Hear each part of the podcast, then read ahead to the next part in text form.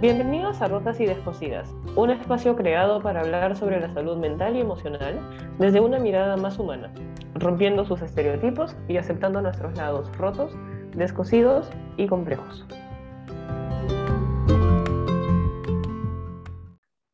Hola a todos, bienvenidos a otro episodio de Rotas y Descosidas. Aquí estoy como siempre con Macla, acompañando en, este, en, en, la trilogía de cómo curar nuestras heridas emocionales de la infancia. ¿Qué tal, Macla? ¿Cómo estás? Hola, hola, Sumi. Hola con todas las personas que están del otro lado. Bien, bien, ansiosa de grabar este último episodio de, de, como bien dices, esta trilogía para ahora sí por fin darle vueltitas al tema de cómo reparar, qué hacer con las heridas que ya hemos identificado y bueno, a eso nos enfocaremos el día de hoy. ¿Cómo estás tú? Bien, bien, también eh, esperando, ¿no? Este momento, como habíamos hablado en, el último episodio, a veces nos queda esa gran pregunta de, ok, ya identifiqué, ya eh, vi de dónde vienes. Aquellas personas que no han escuchado los episodios anteriores, les invitamos a, hacerlo, ¿no? Porque creo que da también una buena base para este episodio, ¿no? Hemos podido ver un poco acerca de nuestra infancia, de cómo identificar que una herida viene de, de la infancia, ¿no? De, de, alguna situación de vulnerabilidad, de vínculos, ¿no? De quizá a veces negligencias que no necesariamente encontramos culpables, pero sí cómo, cómo mirar nosotros al respecto. Y en el segundo episodio hemos visto, hemos conversado acerca de cómo estas eh, heridas se ven en la adultez, ¿no? Y hoy nos hacemos la gran pregunta de, ¿y qué hacemos con esto, ¿no? ¿Cómo, cómo sobrellevar esto, esta, esta herida que hace mucho tiempo está ahí, que muchas veces no ha terminado de sanar o que no ha terminado de sanar bien, ¿no?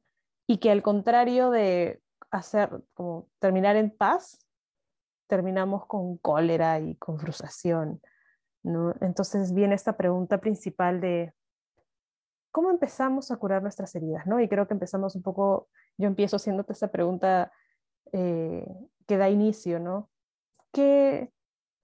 Cómo empezar este camino de curar las heridas, que yo sé que es muy grande y muy profundo, pero cómo empezar este camino de curar nuestras heridas en la adultez, ¿no? cuando ya hemos identificado. Yo creo que, como bien dices, es un gran tema y yo diría que una de las primeras cosas importantes aquí es primero tener esta, esta humildad y esta sencillez para poder identificar que tenemos una historia que nos ha marcado de muchas formas. Y cuando digo marcado no hablo de necesariamente de las malas formas, sino simplemente marcado por nuestros vínculos, por las experiencias que hemos pasado, por eh, los estilos de crianza y un sinfín de cosas más.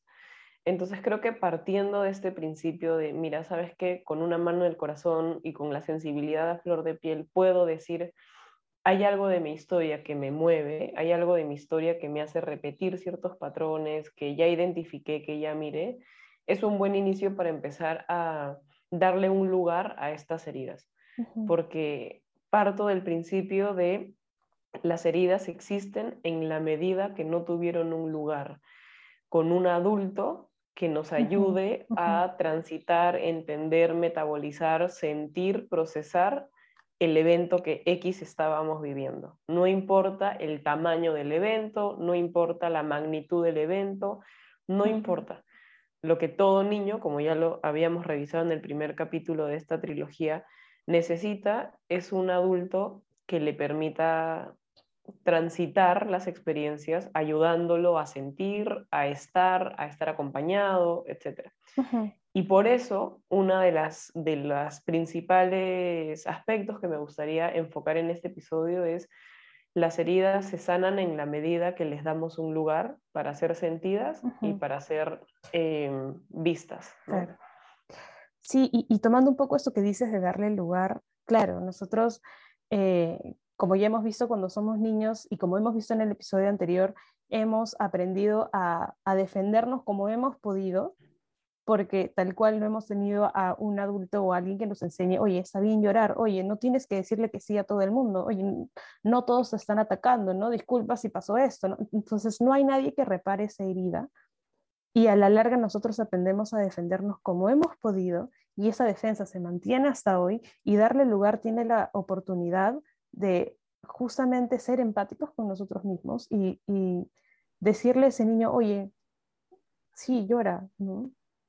Oye, sí, este, no, no, pasa nada si le dices que no a la gente, ¿no? La gente por ahí sí se puede molestar con nosotros, pero no nos van a quitar el amor, ¿no? ¿Qué significa para mí que las personas se molesten conmigo? ¿Qué significa para mí sentir que las personas no me están queriendo? ¿Por qué no me querría? O sea, todas estas cosas que a veces salen, em, es como darles un lugar, darles un espacio, porque a veces es tan doloroso que em, no, ni siquiera queremos como comunicarnos con, de alguna manera, por así decirlo, como comunicarnos con esta herida, ¿no?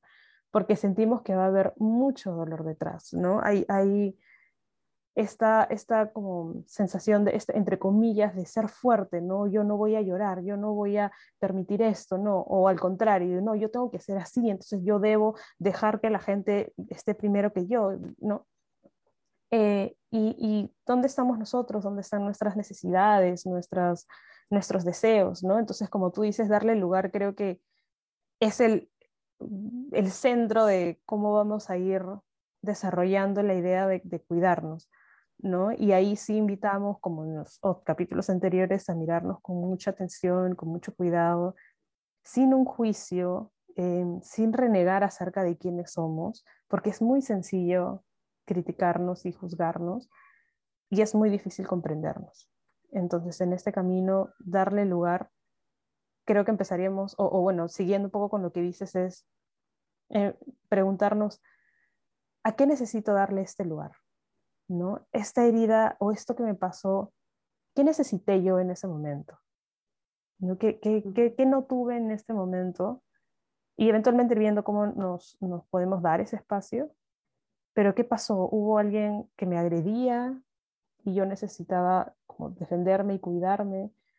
Hubo alguien que me hacía sentir que yo era responsable y que necesitaba poner límites, ¿no? O sea, empezar a identificar si el niño o niña, niña pasó por una herida de infancia, ¿cómo yo de adulto puedo ofrecerle eso que no tuvo?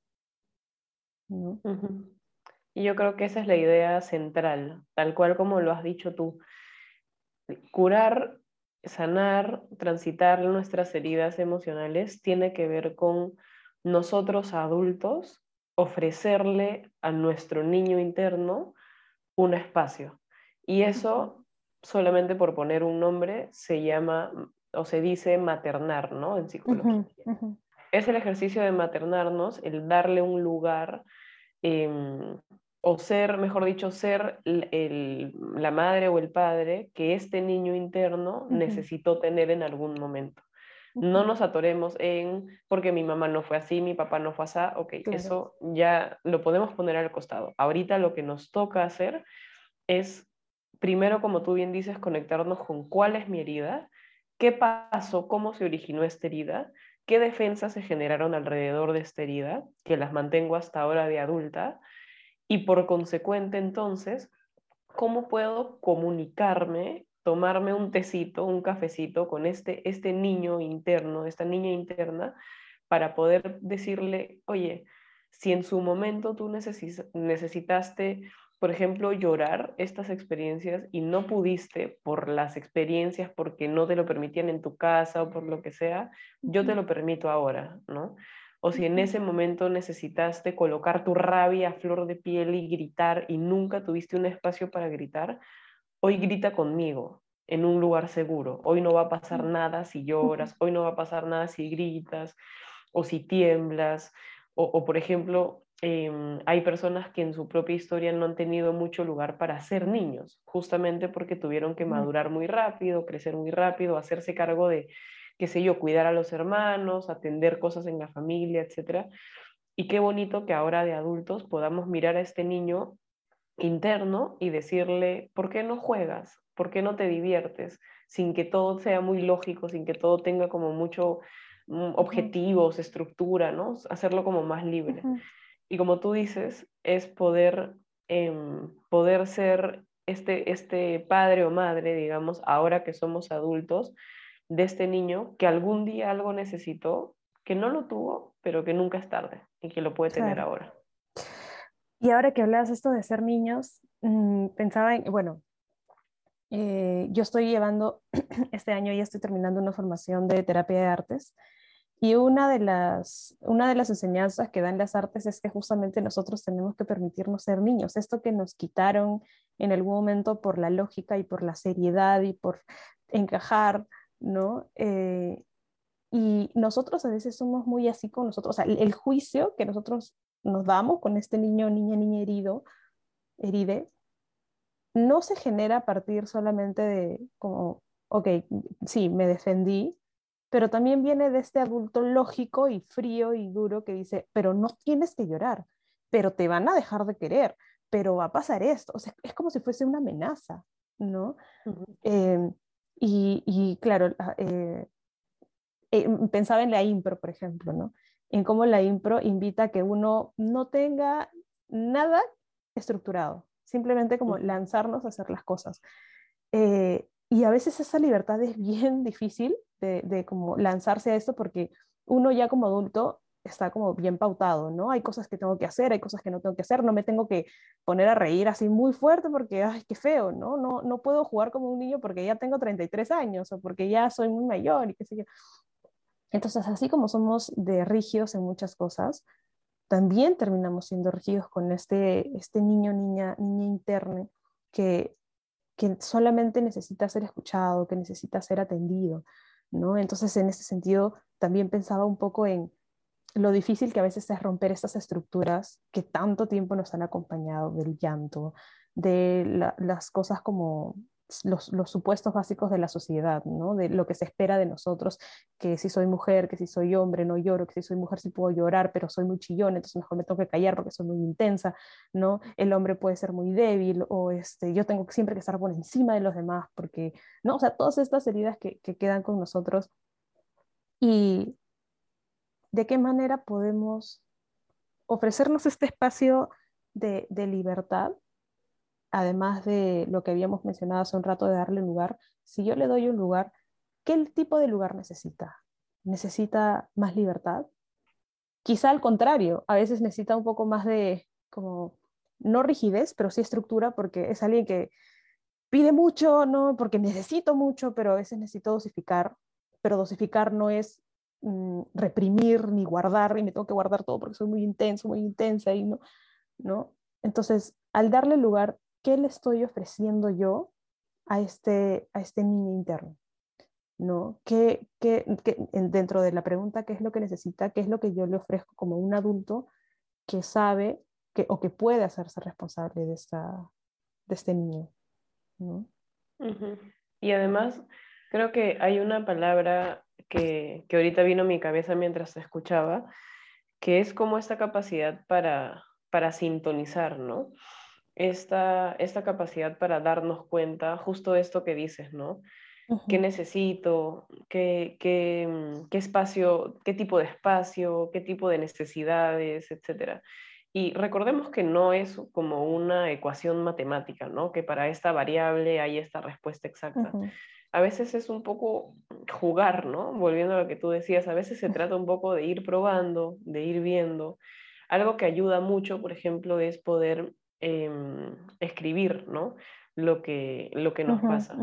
Al final del día, lo que tenemos que hacer es poder conversar, tener una conversación de té con nuestro niño interno para entenderlo y luego darle un lugar y luego ver yo, yo como adulto qué recursos le puedo ofrecer.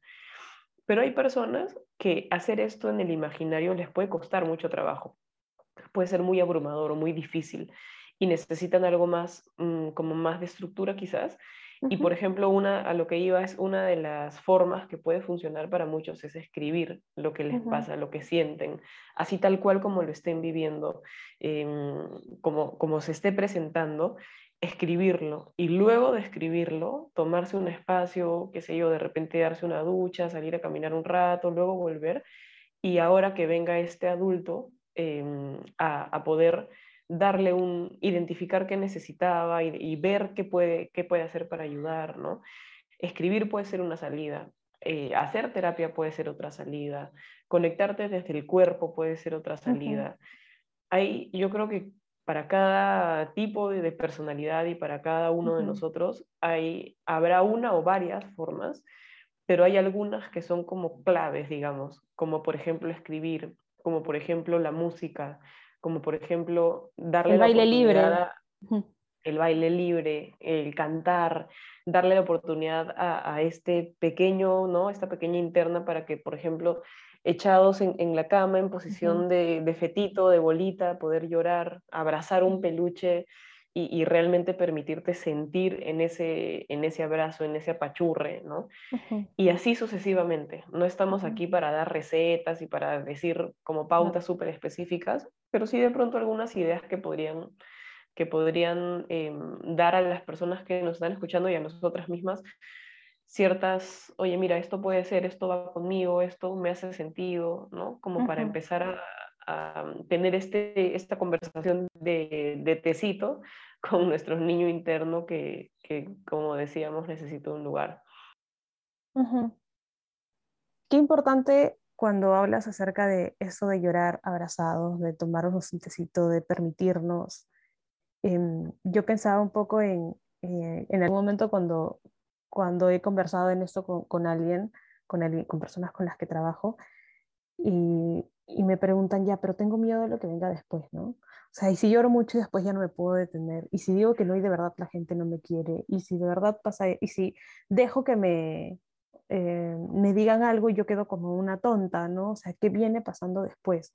Y ahí, eh, esto que tú dices, ¿no? De como dejar que el niño hable y luego venir como adulto, qué importante porque nos hace dar cuenta o sea, nosotros eh, nos quedamos en esta imagen de niños y de que no tenemos recursos, ¿no? Eh, ¿Qué pasa si yo lloro? Y después es como cuando, es como decir, ¿y qué pasa si no viene mi mamá a abrazarme o mi papá a contenerme? ¿No? Eh, ¿Qué pasa si la gente ya no me quiere? Eso quiere decir que ya nadie más me va a querer y me voy a quedar solo, que es como el temor, ¿no? De, detrás de esto, ¿no? E, el miedo a lanzarnos a hacer esto, de permitirnos como darle lugar también tienes un poco de, relación con, pero ¿qué va a pasar después? ¿Qué va a pasar si lo dejo y se hace real mi temor? ¿no? Y ahí creo que invito también a todos a preguntarles o, a pensarse, ¿no? Y analizar, ya, pero eso lo sentía yo cuando era una niña que no sabía acerca de cómo cuidarse, que no tiene por qué saber cómo cuidarse. Pero como adulto y después de haber visto eh, y quizá yo tampoco lo tenga, no tenga claro como adulto, que también ha, tenido, ha, seguido con esta herida, como la respuesta clara, pero sí puedo ponerme un poco más a pensar qué necesitó o qué, eh, o qué, qué, hubo detrás de, esta, como que de este pedido y como adulto, qué, qué recurso necesito desarrollar o puedo desarrollar para permitir que este niño o para darle permiso a que este niño llore, a que este niño diga que no, a que esta niña este, se revele y ponga límites, o que al contrario deje de estar poniendo tantos límites porque no le va a pasar nada, ¿no? O sea, ya como un adulto también responsable de nuestros propios niños, ¿qué recurso le puedo ofrecer? Y creo que, que sumando un poco a lo que tú mencionas ahorita, está justamente el cómo ayudarnos primero desde adultos a poder ser más amables o ser más compasivos o permitirnos llorar y tal.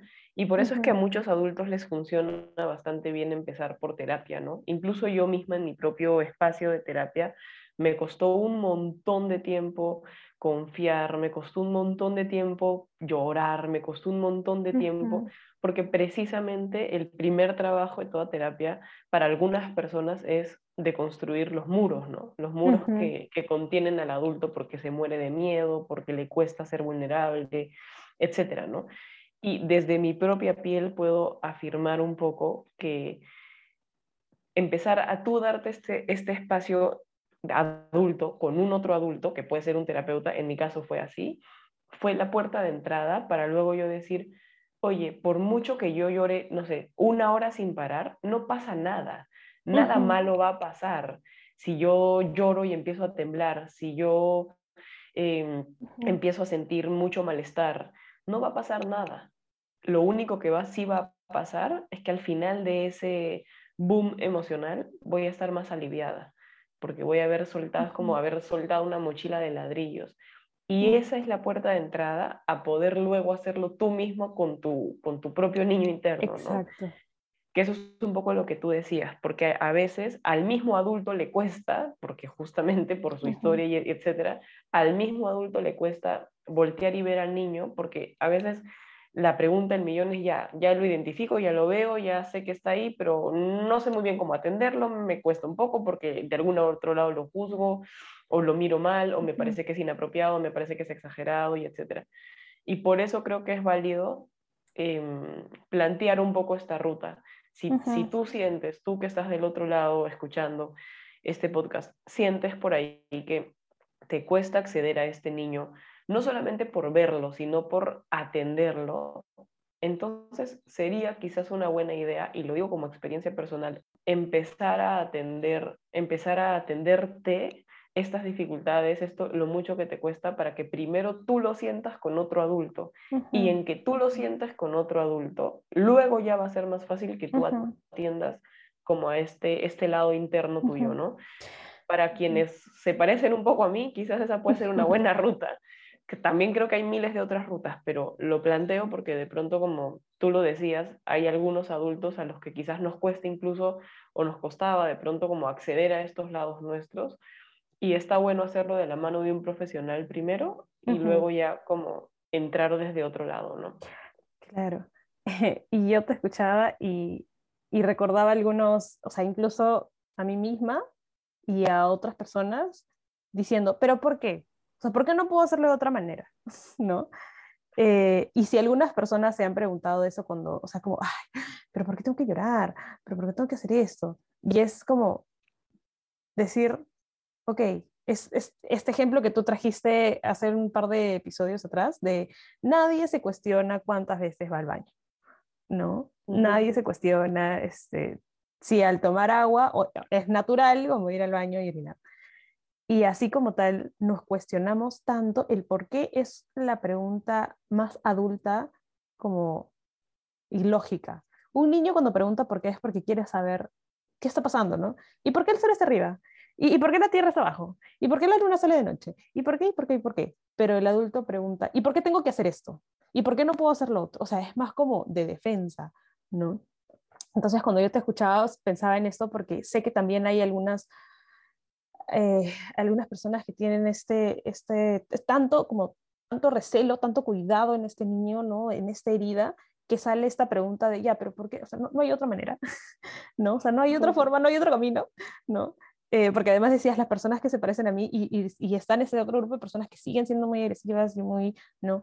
Pero déjenme decirles que el por qué sigue atrayendo este adulto criticón, ¿no? Como que, que juzga, este adulto que sigue eh, frustrado y molesto por quién es, ¿no? Entonces, eh, creo que el camino de este que tú propones, ¿no? De, de poder realmente conectar y simplemente como permitirnos a nosotros es la vía, se parezcan o no se parezcan a ti, creo que sí, o sea, tiene mucho sentido. Yo no puedo hacer algo por mí misma, eh, no, no, puedo, perdón, hacer algo por otro sin intentarlo yo primero, ¿no? Conmigo misma. Y no vamos a escindir como dos personalidades y que el niño y el adulto, pero existe este, este concepto de pan que yo aprendí cuando era muy chiquita, no sé si lo dije, en algún momento, eh, el, tener, o sea, el ser padres, ¿no? P-A-N, el ser padres y poder cuidarnos, o sea, como un padre lo hace, el poder ser adultos y poder ser responsables, pero también el ser niños y poder divertirnos. Y todos nos, nos debemos eso, ¿no? Y en el proceso de ser padres y niños, como con nosotros mismos, tenemos que permitirnos ser unos niños libres que lloren, que rían, que, se molesten, que se enfaden y que se defiendan. Y también padres que puedan regular esto, que no significa, una vez más, no significa reprimir, pero que sí es un poco permitirnos esto que tanto temor nos da. Y como tú decías en algún momento, no pasa nada, realmente no pasa nada. Si hay algo que viene después, como esto que decía, ¿no? ¿Y qué pasa si le digo que no y la gente me deja de querer? Ya, a ver, pensemos un rato acerca de quiénes son estas personas y si realmente nos dejarían de querer, ¿no? O sea, ¿qué pasa detrás? Y hay un miedo gigante a esto o, a no defendernos, estos, estos ejemplos que mencionamos en el episodio pasado, de que no es tan sencillo, pero a veces cuando damos un paso y vamos midiendo que estas cosas realmente no están ocurriendo, sino que, oye, le dije que no y me dijo, pucha, ya, está bien, como que se incomoda, pero siguen ahí con nosotros, no es normal incomodarnos, a veces incluso discutir, pero que no nos quiten el cariño, no, es, no significa lo mismo. Eh, o que llore y desahogué y me sentí mucho más tranquila, ¿no? Y, bueno, las cosas empiezan a tomar su lugar, eh, como dejar un poco este lado eh, y dejarnos sentir. Y entonces podríamos tratar de ir englobando un poco todo lo que esta trilogía nos ha, nos ha puesto sobre la mesa. No estamos aquí para, como ya dije varias veces, dar recetas, pero creo que podemos dar algunas pinceladas importantes. Lo primero, y, y creo que importante entender, es que las heridas emocionales surgen en la infancia a partir de las relaciones que construimos. Y como ninguna relación es perfecta, y ninguna relación es idónea, digamos, nadie nació con un libro debajo del brazo, entonces todas las relaciones nos han generado de alguna u otra forma necesidades no cubiertas. Esas necesidades no cubiertas nos han ido acompañando a lo largo de nuestra trayectoria. Algunas se han llegado a cubrir con otros vínculos, con otras experiencias y de repente algunas no. Estas que no, en la mayoría de veces nos acompañan hasta, hasta adultos y nos generan como estos patrones que revisamos en, la, en el capítulo anterior. Y lo que ahora nos convoca en este episodio, o nos ha convocado en este episodio, es tratar de darle una, un lugar a la pregunta de qué hago con estas heridas que ya estoy descubriendo para poder transitarlas o repararlas o curarlas. ¿no? Juntas hemos venido diciendo algunas cosas que son bien importantes. La primera de estas es que las, las heridas emocionales se reparan en la medida que somos los adultos que le damos un lugar a este espacio, a este niño interno, para que pueda sentir, para que pueda em, tener un, como vuelvo y repito, ¿no? tener un espacio para, para que pueda sentir, para que pueda procesar, para que pueda acompañar, para que pueda hablar, para que pueda, etcétera, etcétera, etcétera. Y este episodio, este, esta trilogía de episodios termina siendo más que informativa, una invitación a todas las personas que nos están escuchando y a nosotras mismas a poder hacernos preguntas. Como yo siempre digo, estos, e, este podcast no está diseñado para dar respuestas específicas, sino para hacernos mejores preguntas. Y si de estos episodios pueden surgirnos estas dudas de, oye, qué interesante esto, cómo lo reparo, cómo le doy un lugar para sentirlo, qué herramientas puedo tener, cómo puedo empezar si me cuesta un poco. Para, para eso hemos eh, creado este espacio juntas y ver estos lados rotos y descosidos que todos tenemos y ver cómo les podemos dar un abrazo tan necesario a ellos. Yo solamente agregaría que es importante confiar en nuestros recursos porque de niños, como dije en algún momento, nos quedamos en esta etapa en la que, no, pero no voy a saber cómo, pero no voy a saber qué hacer, pero sí, ¿qué pasa así? ¿Y qué pasa así? Y en realidad, ya como adultos, tenemos, si hemos llegado a la adultez, es porque hemos encontrado algunos recursos, algunos que quizá nos ayudaron y que necesitamos soltar, algunos que es importante sostener y hay algunos que es importante desarrollar. Y esto lo podemos hacer, como tú dices, haciéndonos preguntas eh, adecuadas, pero también mm, sentidas y, empáticas con nosotros eh, en terapia, a veces con canciones, a mí me pasa con eso, o sea, e, encuentro recursos como eh, en el gritar, ya es como, ¡ah! a mí me ayuda un montón, en el bailar, en el cantar, en el hablar con otros, eh, en el escribir, como tú lo mencionas, en el pintar, en el salir a caminar, o sea, no no menospreciemos esos momentos tan aparentemente simples, pero a la vez tan sostenedores como tú decías eh, hace un ratito, a ver, llorar abrazando un peluche. Este abrazo es tan rico también, ¿no? ¿Cuántas veces yo también como he llorado en, ese sentido de ah, necesito echarme y simplemente llorar? ¿no? Necesito caminar con mi, con mi perro, necesito jugar con mi gato, necesito escuchar una canción, necesito llamar a alguien, necesito estar sola. Estos momentitos que no, no los invalidemos. Estos son grandes recursos, ¿no? Y algunos mucho más grandes, como ya también aprender a qué hacer, o sea, realmente como enfrentarnos a la situación de si alguien realmente no me quiere, si realmente alguien se molesta conmigo, si realmente alguien me hace sentir mal, ¿no? Eso que ya son como cosas mucho más personales que sí es importante llevar como a un espacio terapéutico, pero no dejemos que... Em, no nos creamos la idea de que seguimos siendo este elefantito chiquito, como decía en el episodio anterior, que sigue atado y que no sabe qué hacer. Somos adultos, somos responsables, nos cuidamos. Si están escuchando este podcast es porque se están cuidando de alguna manera, se quieren cuidar. Y el cuidado implica responsabilidad y esfuerzo, pero este esfuerzo no tiene que ser doloroso, no tiene que ser eh, agresivo, ¿no? Puede ser empático, doloroso en el sentido también sanador, porque el dolor de alguna manera este es, es este mensaje que nos ayuda a decir algo no está bien, pero recibámoslo como tal. Recibamos a este niño, niña, niñe, como esta personita que nos viene a decir, oye, esta herida todavía no se terminó de sanar, por favor ayúdame, ¿no?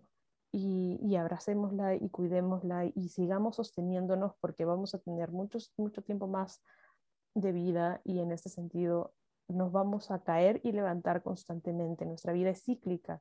No vamos a tener, no, no necesitamos la, felicidad eterna, porque si no, no sentimos la tristeza no sabemos qué es felicidad.